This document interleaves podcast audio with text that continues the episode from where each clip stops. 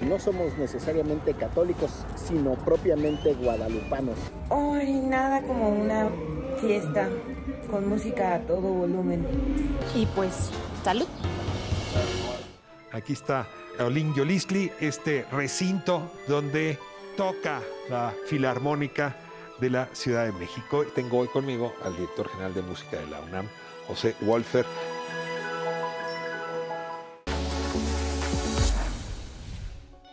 Esto es Calle 11, su túnel alternativo a las desilusiones. A veces es calle, a veces avenida. Hoy las dudantes abren boca con el ruido que nos imponen las y los vecinos. Luego nos hablan de las virgencitas en la ciudad y para qué sirven, además de cometer actos de fe. Y finalmente sobre la cerveza, temas todos que se conectan de alguna manera en el arte de dudar. Y de ahí hoy nos vamos a hablar de música. Estuvo con nosotros aquí el director de la Orquesta Filarmónica de la Ciudad de México, sede, la sala Olina Yolistli. Vamos a hablar con él, con algunas de las maestras, este acto que implica pues regresar a las salas de concierto. Dicen ellas que la novena de Beethoven es la que debería darnos entrada al regreso a la normalidad.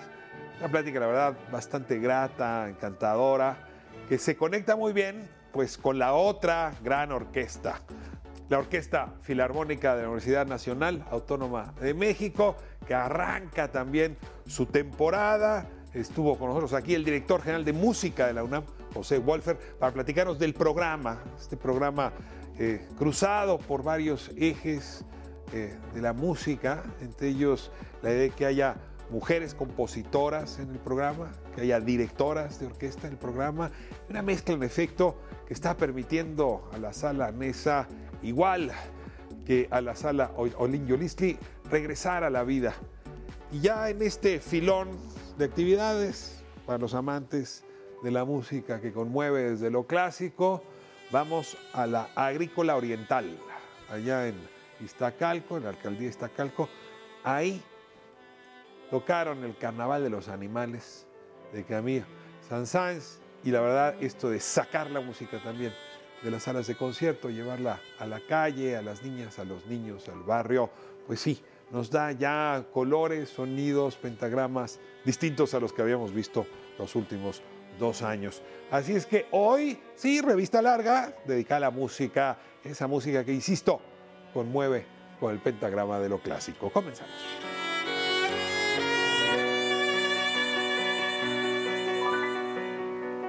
Pues en una época en que las certezas flacas se han vuelto verdaderos actos de fe, dudar es poder. Y por eso este segmento me encanta. Porque poder dudar, miren que ayuda un poco a la sobrevivencia. Y le doy la bienvenida a las dudantes. ¿Cómo están hoy? Buenas noches.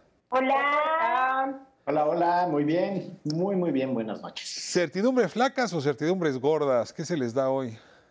Eh, incertidumbres gordas. Por dos. Por tres. Qué cosa. Bueno, pues en fin, eh, este es un lugar dedicado a la duda, ¿no? Justamente a honrarla, a favorecerla, etcétera. Y bueno, pues este ejercicio que han venido haciendo de ir levantando temas, ustedes directamente en la calle nos está divirtiendo mucho. Hoy hay otra vez una tercia de haces. Creo que vamos a comenzar con la uh, duda de Magdala sobre la posibilidad de dormir cuando no tiene vecinos como los suyos. Y te tengo que decir, Magdala, como los míos también. No, no, no, pues te abrazo y te compadezco desde aquí porque uno pierde años de vida con esas noches que, que pasa en vela. A ver, a ver, menos hablar y más ver. ¿Qué nos presentas hoy? Nada como una fiesta con música a todo volumen para pasar una noche increíble. A few moments later. Mis vecinos creo que rentan el lugar para hacer fiestas. Pues cada 15 días.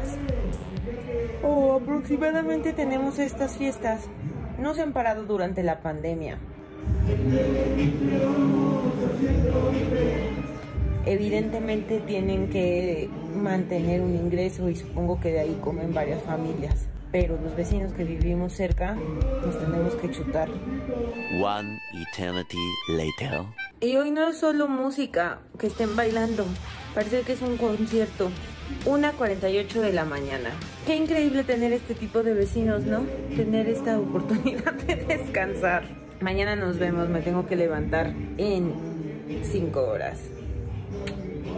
A ver, de, de- veras que sí, pareciera que el sonido es irrelevante. O sea, creo que no hay nada más perturbador que el maldito sonido. Ahora, Magdalena, tú tienes vecinos, yo tengo patrullas, ¿no? Este, tengo un restaurante sinaloense enfrente, que no es sonorense, ¿sí? solo sinaloense, pero qué cosa, en fin. Y en martes, o sea, sí es una cosa espantosa. Fin, y luego, ¿quién que uno que venga aquí a trabajar a Canal 11 y estar lúcido? No, no es No, fácil. y que se vea uno fresco y sin ojeras, no, no, no es, no es posible. Me puse a pensar en cómo es la vida en esas zonas de la ciudad, por donde hay restaurantes y antros y bares y que tienen el ruido seguramente más alto que el que yo padezco aquí. Pero nada más la aclaración que tengo que hacer sobre el video que acabamos de ver es que no traía filtro, así me veía, así me sentía con esos pelos y esas ojeras y eso me duró todos los dos días siguientes después de esa noche sin dormir. La verdad es que yo sí, o sea, por lo menos para mí, que además vivo en un pueblo de Coyoacán todavía, las fiestas patronales, en mi caso, híjole, sí son una cosa tremendísimísimísima, de esas de que cierran la calle y todo el asunto, y lo peor es que no invitan. Sea, yo no sé si tengo que ir a la iglesia para que me inviten, pero por lo menos hasta el día de hoy no, no he visto ningún cartelito de cáigale y véngale, traiga, traiga su cartoncito y la dejamos pasar. Nada, nada. No, pero a ver, sí, sí es esto que se llama contaminación auditiva, ¿no? O sea, la verdad es que algo tendríamos que hacer para que esto saliera, ¿no? O sea, yo, yo sí recuerdo todavía cuando no cuidábamos las banquetas, ya Ixel nos ha hecho alguna prédica sobre el tema, ¿no? Y las banquetas estaban hechas un asco con los ascos de nuestros perritos y ahora vamos cambiando de cultura, en fin. ¿No será que algún día también algo hagamos contra la contaminación auditiva? En fin. Pues esto- sí hay, sí hay regulación al respecto. Vamos a seguir platicando sobre eso, pero sí hay una regulación que justamente protege la contaminación auditiva a la que somos y que nos afecta. Ahora, la reglamentación que se aplica es la que normalmente no se escucha, ¿no? Pero en fin, a ver, frente a la basura hemos encontrado uno que otro mecanismo para espantarla. ¿no? Miguel, por ejemplo, nos va a hablar en un momentito justamente de eso. Pones, pones santitos, ¿no? una virgen, ahí donde la gente tiraba basura, y la gente ya no tira basura. ¿Cuál será el detente contra la contaminación auditiva? A ver, Miguel, de una vez, ¿no? Vamos entrando en materia contigo. Viene, corre el video, Miguel. En este país eh, no somos necesariamente católicos, sino propiamente guadalupanos. La guadalupana, la guadalupana. Yo no sabría si esto es realidad o no. Lo que sí les puedo decir es que algo que tenemos los mexicanos es que vivimos la fe de múltiples maneras y en ese sentido la calle también forma parte de eso. Es muy común que nosotros vayamos por algunos lugares, algunos sitios y encontremos imágenes religiosas o que encontremos algunos altares, algunas eh, ofrendas, algunas formas de manifestación de la fe. Algo que está perro, que toda la gente se mueve muy rico con esta canción, lo nuevo del ritmo de corazón. Ese es el caso, por ejemplo, de esta eh, pequeña capillita en donde ustedes pueden ver que hay imágenes religiosas, hay un Cristo, hay una Virgen de Guadalupe, hay unos santos, siempre les ponen flores y hay muchos detalles, porque pues al final la calle, como saben, es muchas cosas, también es expresión eh, contundente y muy clara de nuestra fe. Mándennos sus videos aquí a Dudantes en calle 11 para ver qué es lo que expresan las calles, qué es lo que expresan algunos puntos de su colonia, sus imágenes. Mándenos sus videos. Que corra video. En su día la gente celebra aquí al patrón, 28 de octubre. San Juditas Tadeo, esta canción del Dani tal vez lo hice feo, pero con fe. A ver, Miguel, no, no, no quiero matar tu, tu análisis antropológico, pero tú te has dado cuenta que muchos de esos altares justamente están colocados para evitar algo, por ejemplo, un lugar donde ha habido algún robo o comúnmente se roba o donde ha habido algún acto de violencia o de veras donde hay basura. Y entonces pones el altar y el altar de alguna manera como que limpia de malas vibras el, el- el sitio. No, no, o sea, es decir, tiene algo de práctico más allá de la fe, para ponerlo en estos términos. Eh, tiene algo de práctico en el sentido que ocupa el espacio, tiene algo de audaz, evidentemente, pero yo no creo que esté disociado de, la fuerza que tiene la fe, porque al final lo que sucede es que las personas solemos respetar más aquello en lo que creemos o que nos impone, quizá como una dosis de autoridad. Entonces, lo que a mí me intriga mucho de estas eh, expresiones de fe en la calle es que precisamente ordenan, eh, tú acabas de poner un ejemplo, se deja de tirar basura, la gente se comporta mejor, a veces hay hasta menos ruido, lo que hay que hacer es ir a ponerle unos altarcitos ahí en el entorno de Magdala para que la gente empiece a respetar eh, la vida nocturna. ¿Cómo ves una bocinota con cantos religiosos? ¿no? Ya te peleas no, con el eso- vecino, tú les pones el Ave María, ¿no? Así, todo lo que da. Eso no, le, eso no le gusta a la Virgencita. No, creo que prefiero la fiestona de Magdala. Por lo menos uno en la noche puede echarse un reggaetoncito ahí, un perreo intenso y con los cánticos este, sacros, la verdad es que sí, no, no sé si me imagino a los jinetes del apocalipsis o algo así, porque de plano sí no, no le entraría. Y justo hablando de esto, ahí en la colonia Doctores hay una, un pequeño, eh, una pequeña capilla a Jesús Malverde y a la Santa Muerte. Y estaba viendo que además fue una señora, una vecina que lo puso ahí porque su hijo tuvo un accidente y se salvó en esa esquina. Entonces lo puso en nombre de, o sea, para agradecerle a Jesús Malverde y a la Santa Muerte porque su hijo se haya salvado. Y ahora que fue pandemia, además les pusieron cubrebocas a, a Jesús Malverde y a la Santa Muerte, además de las flores que les dejan siempre ahí en la colonia de doctores. Pensaba que además de los altares, como bien señalabas, es muy frecuente ver las barras pintadas, sobre todo donde la gente suele tirar basura. Aquí en mi colonia hay varias barras con mensajes que además son yo, tu madre, te estoy observando, por favor, no seas cochino, no ensucies aquí, no tires. Entonces, este mensaje que decía Miguel de lo que nos impone, de dónde ponemos nosotros la autoridad, no sé si pintando la barda que está enfrente de mis vecinos, algo actúe en su corazón para que nos dejen dormir a los demás. Yo tengo una solución frente a la contaminación que el otro arroja sobre mi jardín, mi sueño o mis oídos. ¿Chela o tequila? Voten. Estoy totalmente de acuerdo con la chela. A ver, sin problema. Ixel, corre, corre, video de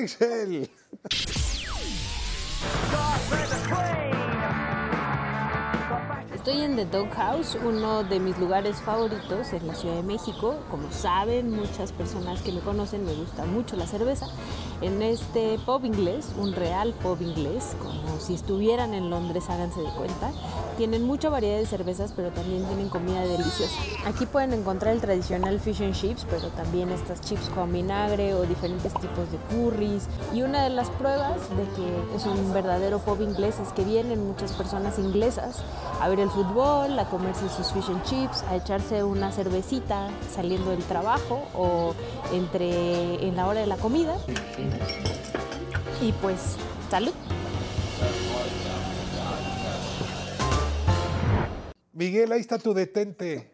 Una está. cervecita ingerida, ingerida por la impertinente que le molesta el ruido del vecino. ¿no? El altar, de la, el altar de la Guinness, yo ahí me hinco, ahí pongo mi rodilla donde ponen la rodilla los ingleses. ¿Estás de acuerdo, Magdalena? Salud a todos, ya muy bien, me gusta esa solución. La cosa es que creo que Magdala sería alcohólica. Si todos los días tiene fiesta a sus vecinos, Bueno, pues de alcohólica desvelada ya algo tendría que salir. No, pero además, alcohólica con cerveza oscura, ¿no?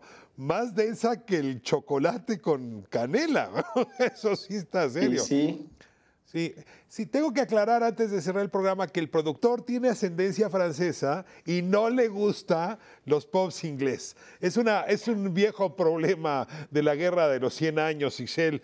Así es que a ver si además de enseñar cosas inglesas, un día de estos promueves eh, otras culturas, dice el productor. No les gustará, pero bien que fue a echarse una chela el mismo día que estaba editando mi video a ese lugar, además. Eh, Aquí, eh, aquí, en fin, el más chimuelo se arregla con una toma, cerveza. toma cerveza, ¿va? En fin. Bueno, ahí nos vemos con sus rica. detentes. ¿eh? Inviten una cervecita. Oigan, ¿y cuándo nos vamos a ver ya aquí en vivo? Ya, ya se acabó la Ya, pandemia. por favor. Ya me urge verlos. No, no creo que se haya acabado, pero sí podemos vernos en vivo. Ya, los invito aquí a reírse de sí mismos. Buenísimo. Y de Allá mí si quieren vemos. también, no pasa nada. ¡Vámonos! ¡A la calle! Se acabó el segmento. Chao. Buenas noches. Chao.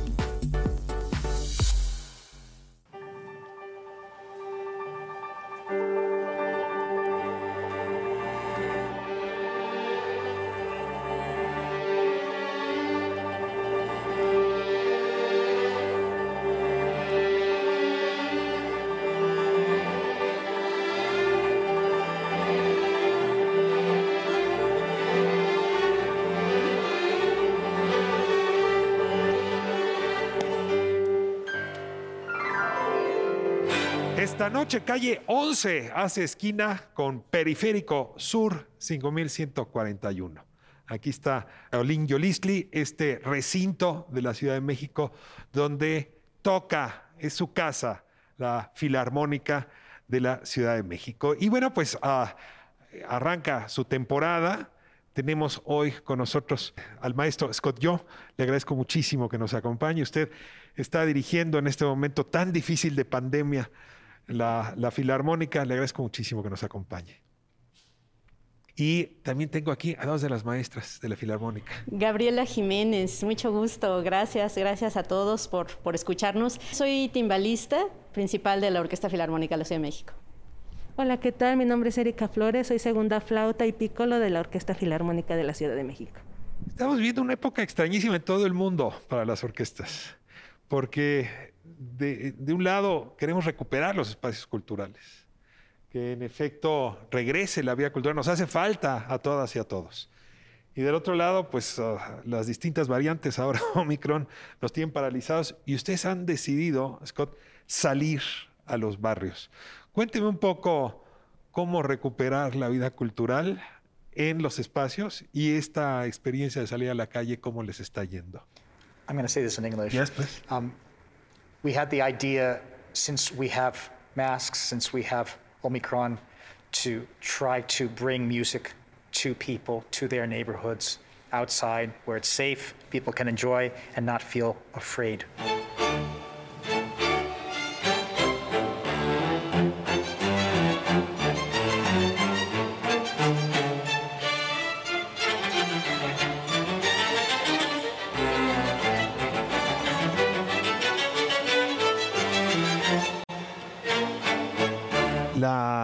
Salida, como hemos visto, ha sido un éxito.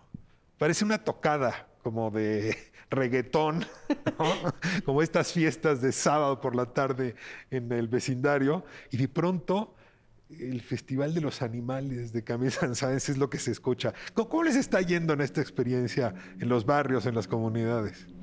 Pues creo que es una de las experiencias más maravillosas. Para empezar, la música pues es un lenguaje universal, nos une a todos la, la música y pues no es la excepción eh, lugares donde no hay muchas posibilidades de que una orquesta toque en espacios públicos y Ah. gratuitos. De tal forma que es más sencillo llevar a una orquesta con todas las, eh, eh, pues las protecciones posibles, sana distancia, por ejemplo. Algo que, que sucede es que las cuerdas, por ejemplo, tocan eh, dos maestros con un atril. Y en, en todo el mundo, de hecho, es algo que se está haciendo, que es un maestro por atril a sana distancia. Eso ayuda mucho. ¿Cómo le ha ido usted? Cuénteme con sus alumnos y con usted misma cuando toca el pícolo. Bueno, pues ha sido difícil eh, romper la cotidianeidad de dar conciertos, estar con una energía constante y explosiva cada semana y de repente viene esta situación de la pandemia, ¡paf! se corta.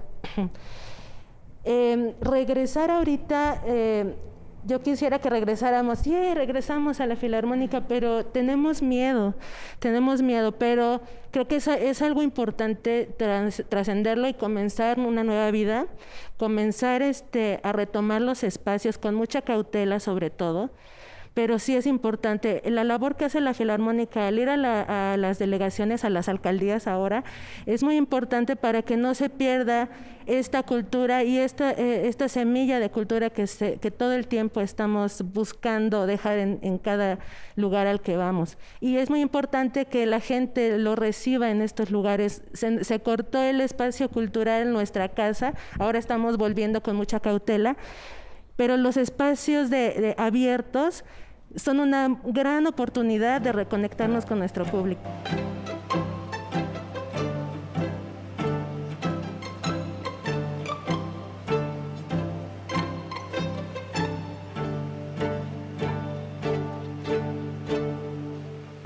Scott, si yo le hiciera una sola pregunta, ¿cuál ha sido el principal aprendizaje? Main Learning. learning, about uh, this pandemic experience Oh, oh, as a oh. musician, as a director. I didn't know that you listen through your mouth. And when you have your mouth covered, you can't hear well. And it's scary. It's very difficult. And these musicians of the Philharmonic are all wearing the masks except for the people who, the alientos. And they are traveling in their cars or in the subway to be here to play music for their city because they love music and they love their city. So I, I applaud everyone in the Philharmonic for trying so hard to give music to their city in the worst circumstances. It's very impressive. Ahora, la, la pandemia nos ha confirmado a todas y a todos nuestra vocación. Sí, exacto. O sea, después de esta pandemia sabemos mejor quiénes somos. Y quienes sobrevivieron esto saben que son músicos y que no hay manera de quitarse esa esencia, esa identidad. Me ha tocado ya asistir a un par de conciertos donde al final ese aplauso del que hablaba el maestro Scott es- el aplauso que el público le brinda a los músicos, que, además se extiende como estamos vivos. Les ha tocado ya ese aplauso ahora justamente en Iztacalco, en sus salidas, que el público les agradece esta confirmación de vocación y este sacrificio. Sí, el público la verdad es que siempre es muy, muy receptivo y agradecido de toda la energía que se comparte. Siempre es una gran respuesta y, y todos salimos fortificados de cada experiencia.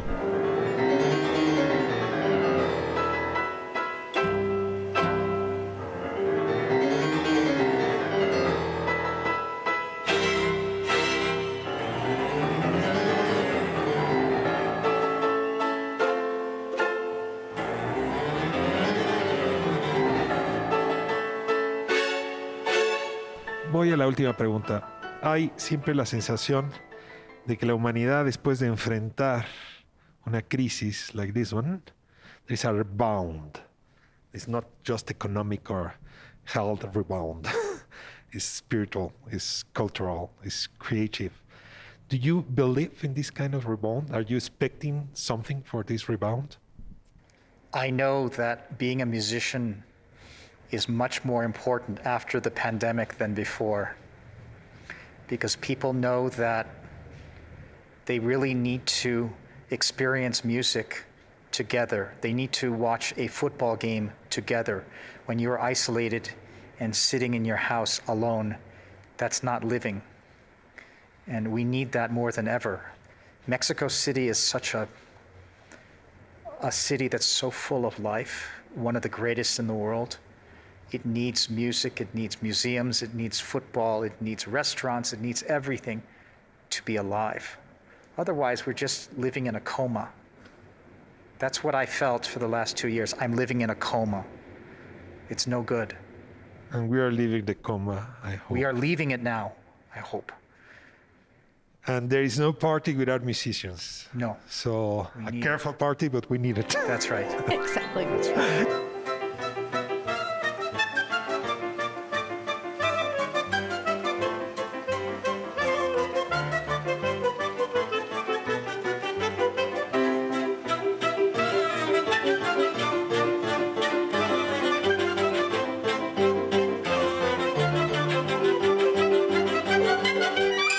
¿Quieren cerrar ustedes con algún comentario? Pues creo que es, eh, bueno, para empezar, creo que es una, emoción muy grande de poder compartir el- la belleza de la música, la, belleza no en tanto a que, que si es me gusta tal o cual eh, estilo, sino del poder disfrutar lo que significa la música. Eh, la belleza da, un giro completo en el, en el sentir de- del ser humano. Y por eso puedo decir que esa, esa emoción es así como, eh, regresamos a, no solo nuestro espacio, sino también a los espacios públicos eh, como orquesta, que es todavía más enriquecedor para nosotros. Para nosotros como músicos, eh, nos conocemos ya por años, sabemos cómo reaccionamos y justo, por ejemplo, eh, vemos ahorita a alguien que no habíamos visto en dos años, por ejemplo, ¿no? Es, es muy fuerte. O sí lo vimos hace un mes.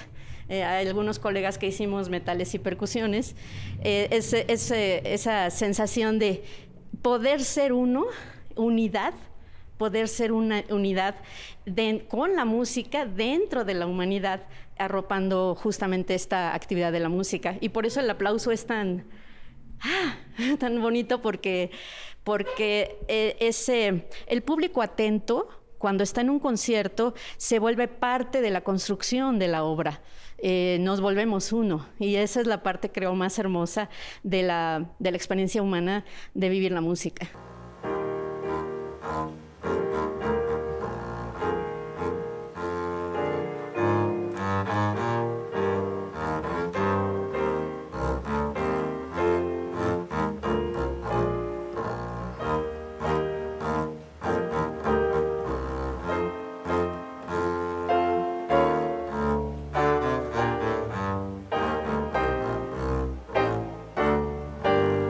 Voy a hacer la pregunta más difícil. ¿Cuál tendría que ser de la música existente hoy el himno de recuperación después de esta pandemia? ¿Qué le gustaría tocar para decir salimos? Hay tanto que decir. no, todas las, las obras nos dicen tanto de la humanidad y más de estos momentos tan difíciles. Creo que siempre una novena de Beethoven nos viene bien para sacar todas estas, emocio- estas emociones. Y yo creo que ante todo la música es medicina también. Y para eso estamos aquí y para eso estamos para todo nuestro público y para todos los que quieran integrarse en nuestros conciertos y en las transmisiones también. Estamos muy contentos y no, no olvidemos esto, que la cultura es medicina. La novena, para usted. Novena es, es alta, alta, alta nivel.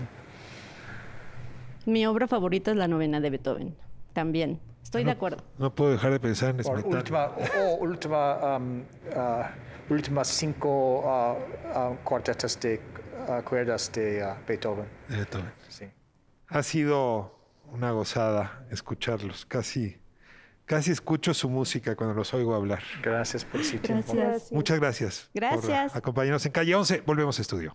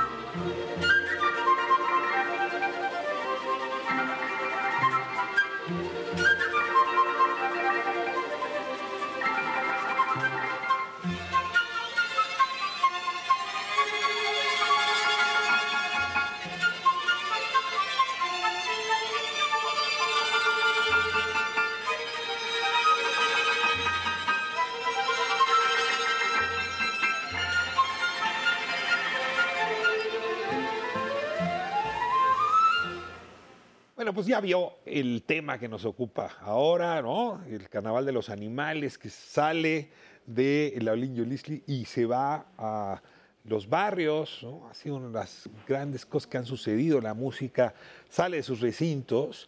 Hablamos con Scott Yu, que es el director de la Filarmónica de la ciudad. Y bueno, el regalo mayor es que tengo hoy conmigo al director general de música de la UNAM, José Wolfer, amigo además entrañable, que nos viene a hablar también del programa de la FUNAM. Pepe, bienvenido, qué bueno Ricardo, tenerte un aquí. gusto. Muchas gracias por la invitación. Un gusto estar aquí contigo. Y pues déjame comenzar con la, pre- con la misma pregunta que le hice a Yu durante la entrevista. ¿Hay algo en particular que hayas aprendido con la pandemia y justamente los recintos donde se toca eh, la música?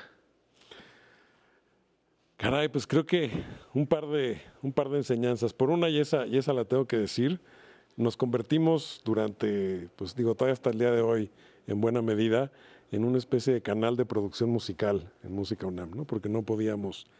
O sea, la digitalización, digamos, se abrió como beta. Completamente. O sea, Inexplorada todo- antes. Todo, pues muy poco explorada, no con este grado de intensidad, no con este grado de preparación tampoco. Entonces, de pronto fue reconvertir toda nuestra misión, digamos, dentro de la difusión cultural de la universidad a las plataformas, a las redes, a la web, ¿no? Y eso fue una enseñanza muy valiosa. O sea, nos permitió darnos cuenta que sí hay una manera de transmitir ese mismo mensaje. No es lo mismo, por supuesto, que escuchar un concierto en vivo. Nos permite llegar a otro tipo de público. Eso fue uno de los, eh, digamos, de los logros de las enseñanzas creo que más valiosas, ¿no? De pronto tener programas en donde te responde gente pues de Europa, de Asia, de Estados Unidos, la gente que te encantaría que estuviera en la sala en esa, pero que no cabe, porque son muchos más que, que los que caben en las 2.700 butacas. Entonces, eso por un lado. Y por otro lado, y esto fue directamente una consecuencia de, de las restricciones sanitarias, de tener que volver ahora, como hemos vuelto desde el otoño pasado, con una orquesta reducida, manteniendo las Y distancias. los números tienen que variar, ¿no? Los números tienen que variar. Y o sea, tal no vez puedes es- tener tanta gente, tienes que tener distancia. No sé cómo Completamente. le haces con los alientos, por ejemplo. Los alientos son un tema. Eh, y tal vez no lo tiene esto tan presente la gente, pero no es lo mismo tocar, ¿qué te diré? Una partitura de Strauss, que son orquestas gigantescas, ¿no? A tocar una partitura de Mozart. Entonces, también parte de la, de la ¿De enseñanza. ¿Cuántos instrumentos más o menos estarían en, en una de Mozart? No sé, en la flauta mágica contra alguna Strauss. Vas 40 instrumentos contra 90, por ejemplo. sea, es el doble. Así es. Beethoven más o menos andará igual en Beethoven 90. se puede crecer y hay muchas orquestas que lo tocan con una dotación más grande, pero se puede tocar también con una orquesta mozartiana. Tienes pocos alientos, tienes dos flautas, este, dos en la oboes, ¿no? novena necesitas coro. O sea, es un mundo de Ahí gente sí, allá arriba. No puedes. Ahí sí. En la novena sí. Eh. Entonces también fue eh, meter, meterme yo así ya directamente en el repertorio, pues para armar temporadas que resultaran significativas con esta dotación reducida. Y no todo pueden ser sinfonías de, de Mozart. Hicimos bastante música del periodo clásico la, la temporada pasada, también porque era cuestión de recuperar, digamos, el tono de la orquesta. Habían estado inactivos durante un buen, un buen trecho, pero ya esta, esta temporada, la de, este, eh, la de esta primavera, pues este, ya se parece bastante más al tipo de programa que, que me interesa ofrecer con la, con la FUNAM. Este sábado es el primer concierto de la FUNAM. ¿Después de cuánto tiempo? Bueno, habíamos retomado en octubre, Ah, es tuvimos nuestra temporada de octubre a diciembre, paramos, estábamos eh, pues con los planes de comenzar desde enero, vino el tema del Omicron, eh, la universidad completa decidió aplazar eh, algunas actividades, entre ellas la vuelta de la FUNAM. Pertinente, ¿no? Completamente, ¿no? Me parecía que era algo, era una decisión que tenía que tomarse de no, en, en el pico de la ola o el pico que se veía. Vas a volver a la sala Nesa en lugar de contagio. Exacto, ¿no? Entonces creo que fue un acto prudente. ¿Y aprovechaste sensato, ¿no? para darle una remozadita a la sala? ¿Cómo va la sala Nesa? Y, y, por cierto, ¿cuáles son las medidas de sanidad que ahora requiere? La sala Nesa, esa está a punto desde el año pasado. Lo que sí hicimos fue ampliar el escenario. Tiene un añadido en la parte frontal que nos permite justamente acomodar a más músicos y mantener la, la sana distancia. Pero bueno, la sala Nesa está en condiciones y lo ha estado, digo, le hacía falta su limpiada y eso, pero todo eso quedó, quedó a punto, ¿no? Eh, las medidas sanitarias pues son las que ya conocemos. Me van a pedir una PCR para entrar, me van a pedir una prueba este, ¿no? serológica, la pedimos- vacuna, mi cartilla liberada, pasaporte, licencia de conducir. Nada, nada de eso todavía, Ricardo. Este, estamos ahorita pues con lo, lo que, lo que ya conoce todo el mundo, ¿no? Los tapabocas, la, la sana distancia, se ocupa el 30% del aforo de la sala. Solo el 30. Así es. ¿Cuántos lugares son el Son 2.700 y salen realmente, porque tenemos que considerar también a la orquesta, porque son pues individuos respirando, generando aerosoles, demás, ahí adentro, salen a la venta 750 lugares. Van a quemarse, van a irse rapidísimo. Porque la gente traemos muchas ganas de regresar al concierto, ¿no? Me ha tocado estar allá en un par y el aplauso, desde luego siempre es a la orquesta, en fin, pero también es a estamos de vuelta. Eso fue muy emotivo cuando volvimos eh, el otoño pasado, ¿no? el, el concierto de octubre donde tuvimos público por primera vez, porque arrancamos inicialmente haciendo transmisiones a puerta cerrada. Queríamos retomar la actividad de la orquesta, pero todavía no estábamos en el momento de recibir público. Ese primer concierto en el que nos acompañó el doctor Graue, que me dio mucho gusto, eh, pues fue memorable también por eso, porque a la vuelta a la sala sentías esa emoción de los músicos, de la, de la gente. Te puedo contar que una experiencia muy extraña, dos semanas antes, fue estar sentado yo con un par de gentes más de mi equipo. Y éramos regalo, el ¿no? único público de Te sentiste magnate, ¿no? Elon Musk, ¿no? O sea, la sala esa solo para Más, ti. más bien me sentía muy apenado por los músicos, porque pues, necesitan también la respuesta del público, ¿no? O sea, para, para sentir que lo que estás haciendo tiene sentido, le llega a alguien. Y bueno, si tienes tres Eso como gatos sentados público uno no lo sabe. ¿Cómo? Eso como público uno no lo sabe. No, O sea, piensas... incluso sientas que el pianista, que la flautista, que el chelista está en su mundo. que tú estás ahí un poco por suerte, nada y más. está en su mundo, pero ese mundo tiene sentido en la medida que hay otro, otra persona frente a ese músico y sabes que está recibiendo el trabajo que estás haciendo. Eso nos pasaba mucho también en las grabaciones que hicimos durante muchos meses, en donde el único público pues eran los, el ingeniero de sonido, los técnicos de la, de la sala y nos lo decían los músicos, es que no es lo mismo tocar sin público, estoy tocando para la Imagínate cámara. una boda, tienes al novio o la novia y nadie más, más que los que sirven la Así es, cena. exactamente. ¿No? En fin, ponen las flores. José, me, me gustaría mucho que nos contaras, digamos, a partir de estas restricciones, en fin, el programa, ¿no? ¿Qué tenemos el sábado? ¿Qué tienes el resto de la, de la temporada? Me, me- me voy a corte y si te parece, despacito nos cuentas Muy la bien. historia.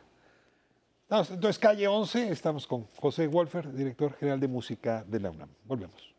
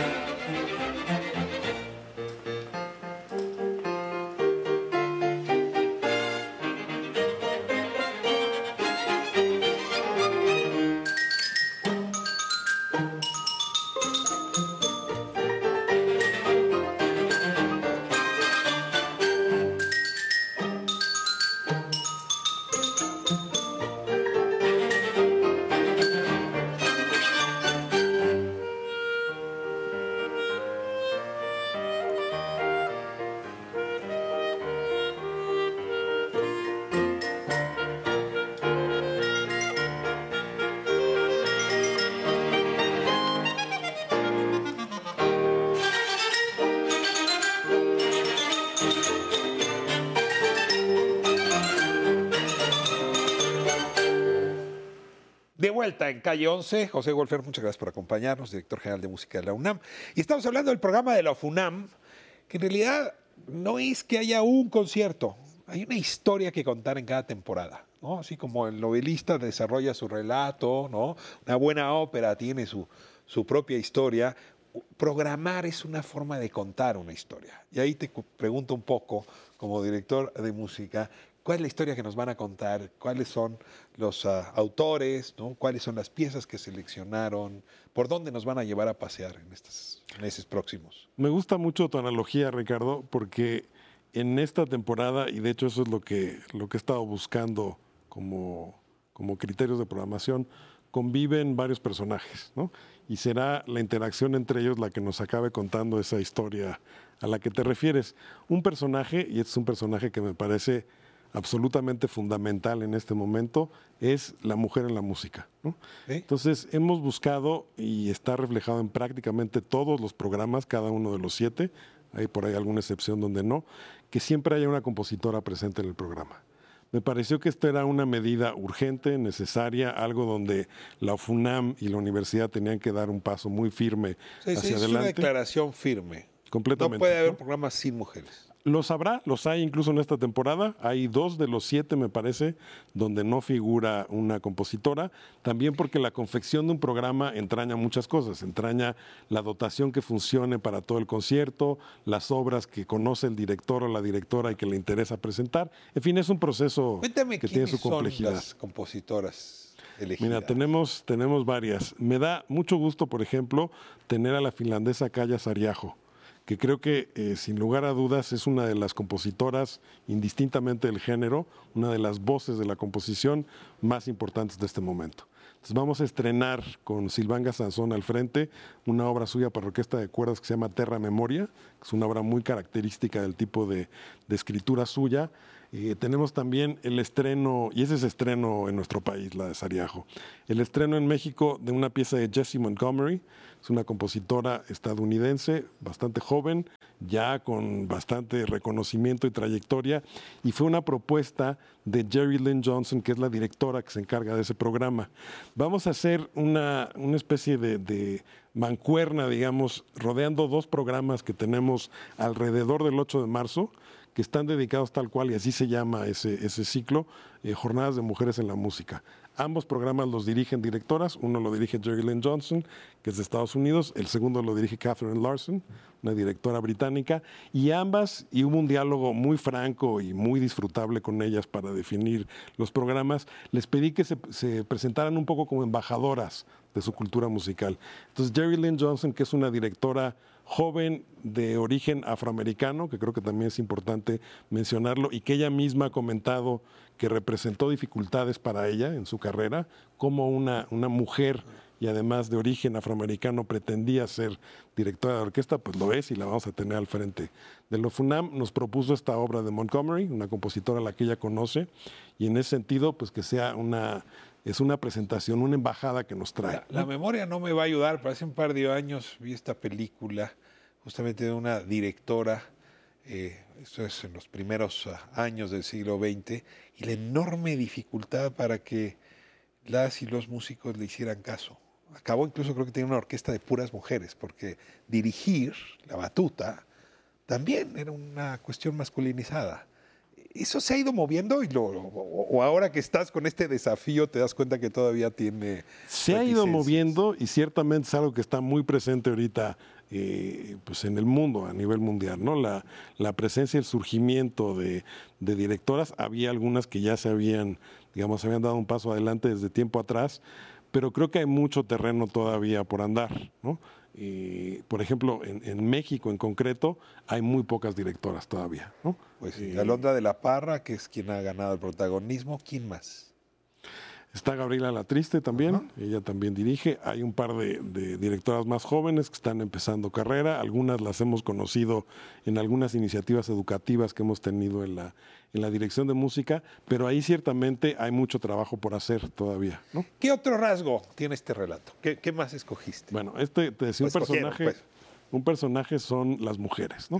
Otro personaje eh, es la música del siglo XX, ¿no? Tenemos voces presentes desde Stravinsky, Tippett, Sibelius, eh, ¿qué más te puedo decir? Bueno, el propio Revueltas, ese nos lleva a otro personaje, que son los personajes mexicanos, están Revueltas, está eh, Blas Galindo también con una obra que hizo a partir de un poema de, Neruda, está Rodolfo Halfter con una pieza que le dedicó a- a Carlos Chávez, a la memoria de Carlos Chávez. Entonces la música mexicana también es otro de los personajes. Y eh, un personaje que también me parece que no, no puede ni debe faltar en esta fiesta, pues son los personajes históricos. Está Schubert, está Mozart, está Haydn. Entonces también ha sido un, un afán de establecer equilibrios, de buscar equilibrios. ¿no?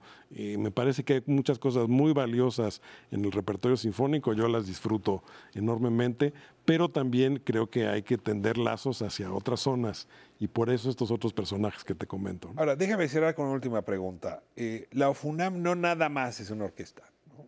es una de las voces más potentes de la Universidad Nacional Autónoma de México. ¿Qué le dice la UNAM a través de la UFUNAM hoy eh, a su entorno, a su comunidad, a, a su país con este programa? ¿Qué, qué- qué mensaje? ¿Estamos de vuelta? ¿Estamos de Ese vuelta? creo que es un mensaje muy importante.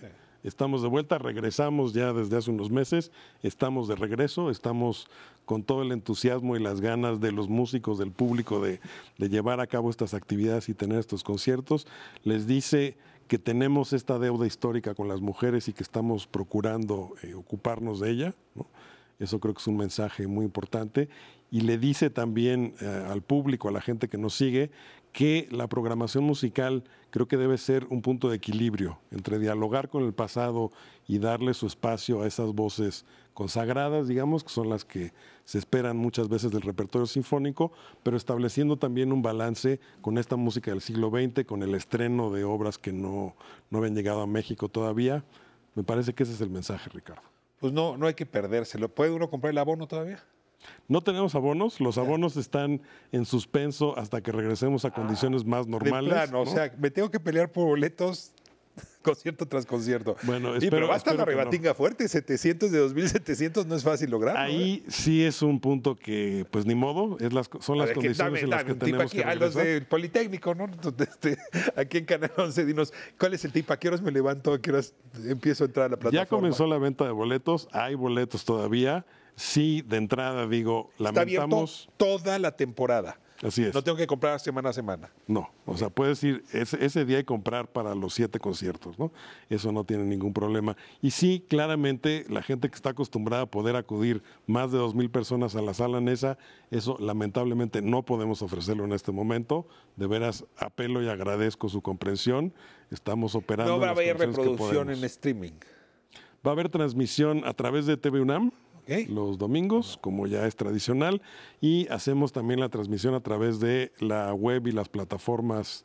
eh, Ese del redes concierto del sábado. De música UNAM, también del domingo. Eh, También del domingo. José Wolfer, es una delicia tenerte acá. Y bueno, mira, yo lo que te ofrezco es quizá alguna probadita de lo que traen. Podemos ubicarla aquí en la sección de música. Así es que vamos pensando, no más la FUNAM, porque tienes otros eh, eh, esfuerzos muy interesantes allá adentro. La JUNAM, por ejemplo, que merecería tener también aquí un, un espacio y un balcón. Pues cuando quieras, encantado, platicamos de los otros proyectos. Gracias, Ricardo. Muchísimas gracias, Un Pepe. gusto. Muy bien, pues a la sección musical, que es lo que toca en un programa como el que tuvimos hoy, una gozada sin duda.